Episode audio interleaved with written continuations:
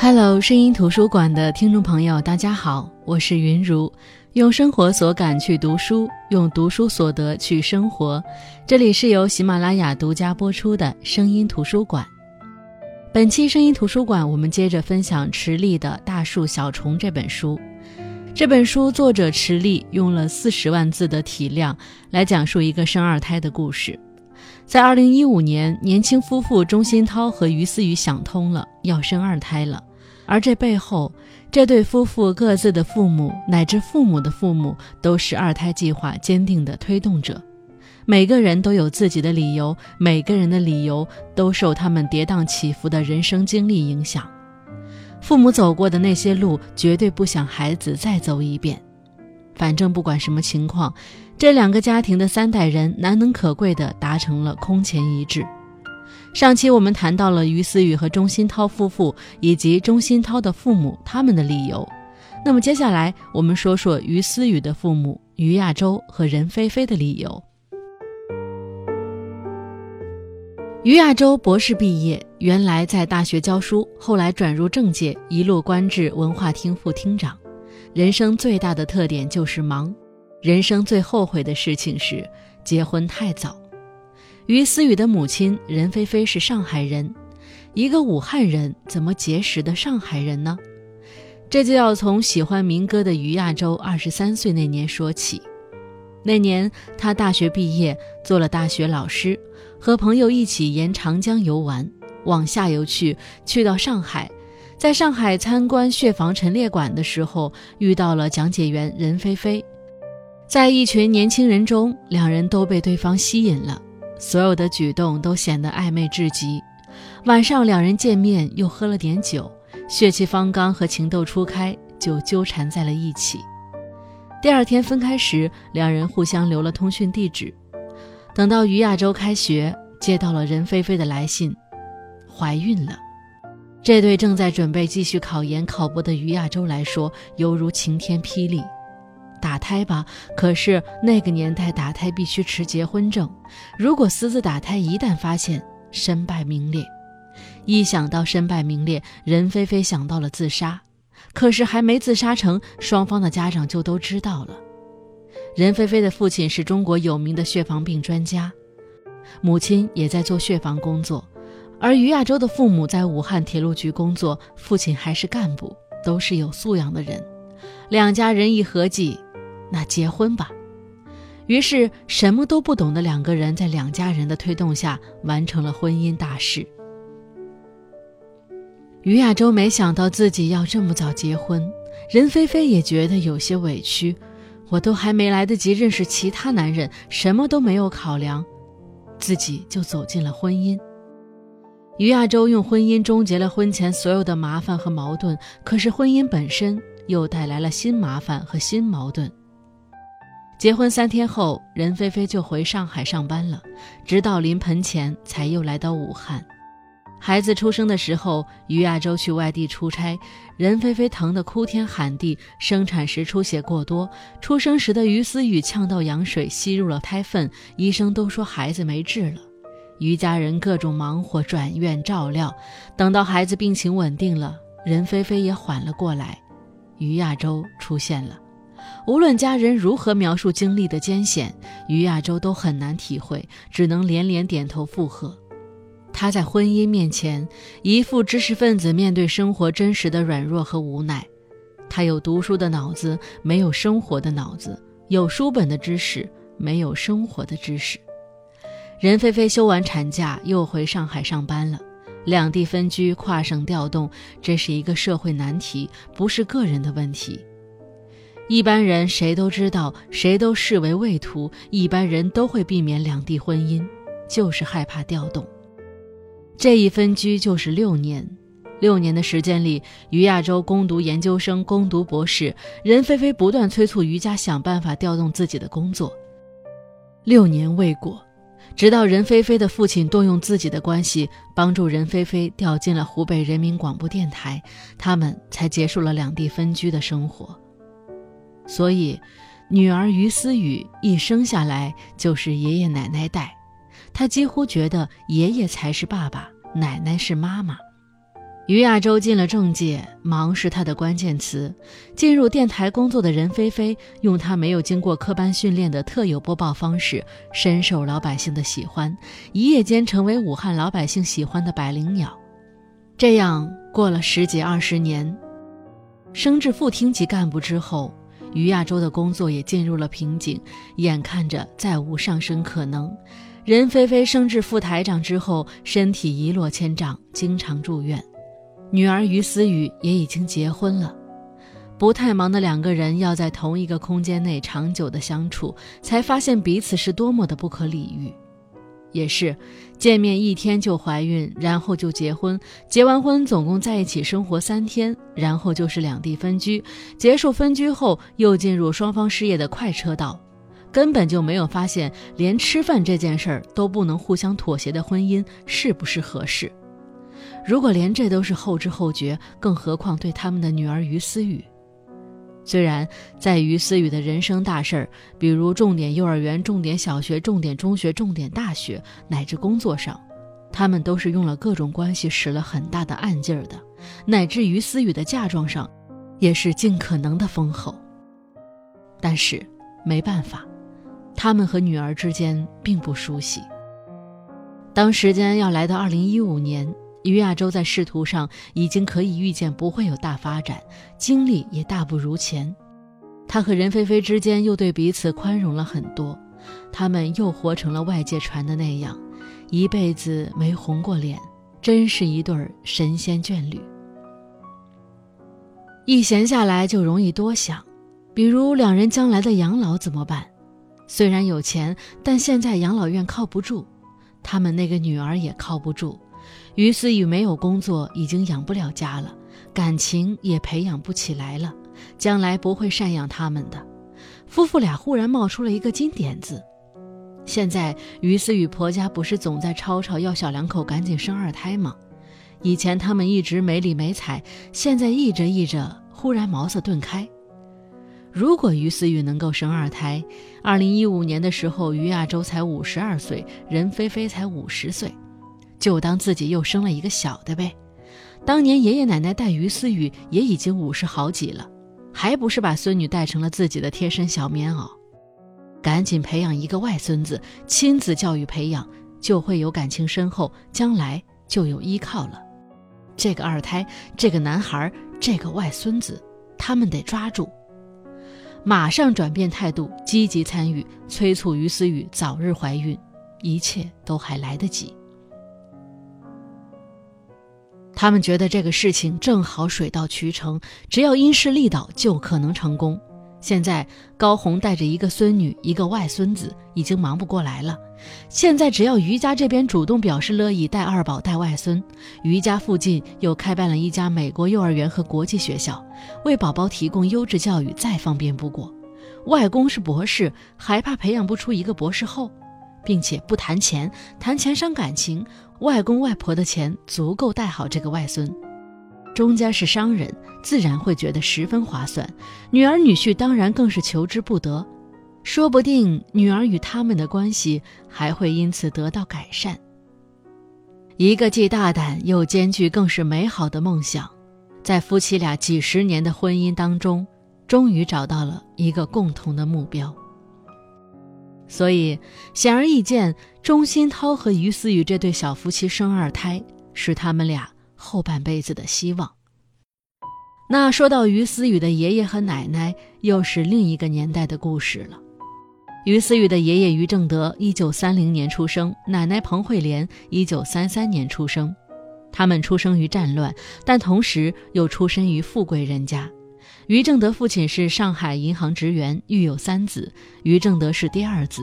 抗战西迁，父亲在陪都重庆时期出任国民党高官，但念小学的于正德在重庆火热的抗战救亡气氛中接受了革命思想，参加了革命活动。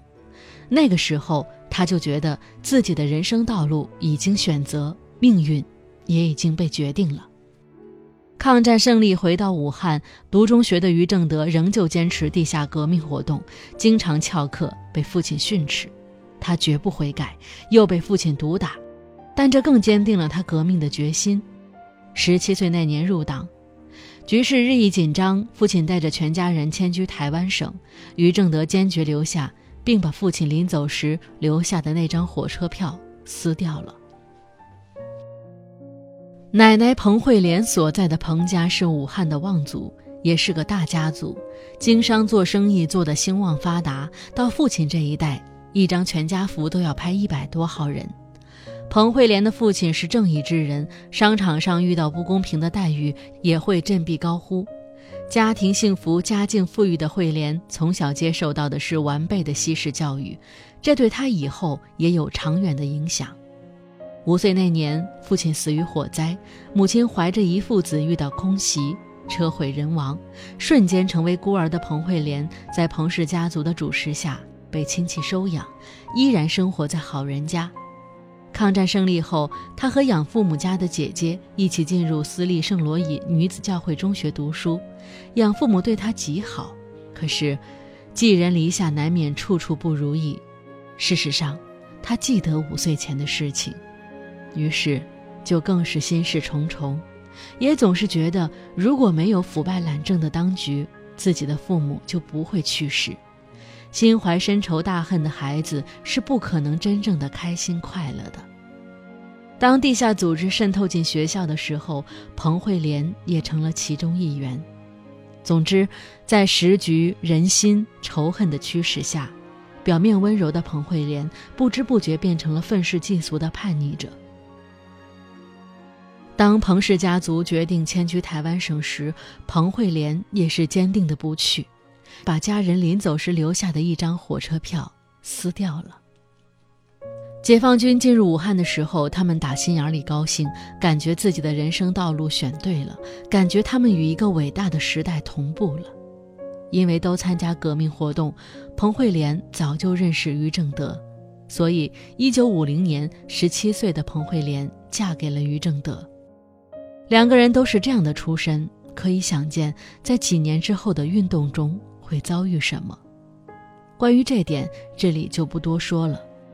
后来平反后，于正德担任铁路调度处重要领导岗位。他这一辈子总结的人生经验就是：多听少说，装马虎，常点头，善微笑。他一遍遍地教给孩子们，可孩子们没人听。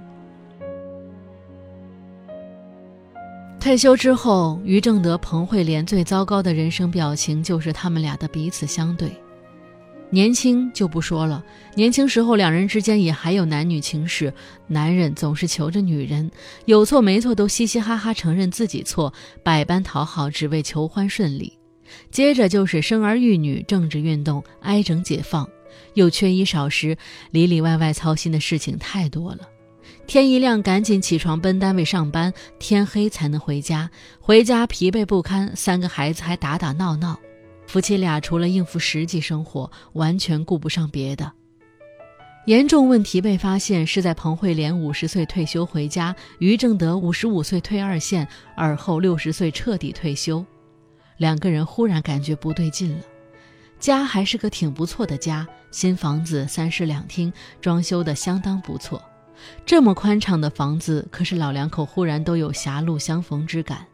二十四小时两个人吃喝拉撒睡都是零距离面对面，即便不适应、不爽快、不舒服，也曾尝试过去子女家小住，分开过一段时间。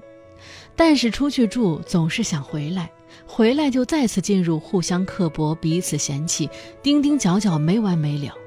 也都是真生气，可是却又真分不开。无数事实证明，于正德、彭慧莲被生活习惯紧紧捆绑在了一起，煮熟的粽子捆绑成性。后来有了于思雨，他们在有思雨的生活里寄生了他们的另外一种小生活，还真过得不错。小宝宝能够为他们营造和谐美好的氛围。总之，于思雨做什么，爷爷奶奶都支持。二零一五年正在走来，于爷爷于奶奶有望再得到一个外重孙子，外不外他们不计较，反正都是他们的血脉后代。世界上没有别的什么能让他们再感受一次真心喜悦了，唯有于思雨怀孕生子。只要能够再添一个小宝宝，他们愿意再一次参与，再一次辛苦，能够为宝宝做多少就尽力做多少，哪怕每天能够看小宝宝几眼都成。这个小宝宝一定能够像他妈妈于思雨那样，为太公公于正德、太奶奶彭慧莲带来再一次的健康和好心情。这就是于家爷爷奶奶用他们的人生给出的理由。当所有人催促于思雨和钟欣涛生二胎的理由成立时，这本书的第二篇章就从二零一五年的一月写到十二月，共分十二个小节。第一节就是二零一五年一月没怀上，第二节是二零一五年二月没怀上，一直到二零一五年十一月没怀上，二零一五年十二月真相大白。那究竟是什么样的真相呢？各位可以从书中去找一下答案。当然，这本书还写到了我之前提到过的一个重要角色 Grace，她是广西一个穷苦人家出来的女孩子，因为唱歌唱得好，被喜欢民歌的于亚洲看中。在接触的过程当中，于亚洲内心博弈过一段时间，但是最终没有和 Grace 在一起，而与 Grace 在一起的却是钟永胜，他的亲家。是的，高红侦查来侦查去，亲自下了判断，排除在外了，却没想到。钟永胜和 Grace 真的是婚外情，而那个法国老头保罗不过是他们婚外情的一个掩护。高红带着儿媳妇于思雨去捉奸，高红母亲的那句话一语成谶了：“总有一天你会哭着回来的。”高红哭着回了娘家，被母亲劝住。母亲说：“你就当男人是条狗吧。”你在家里备了世界上最好的狗粮，它出去还是要吃屎。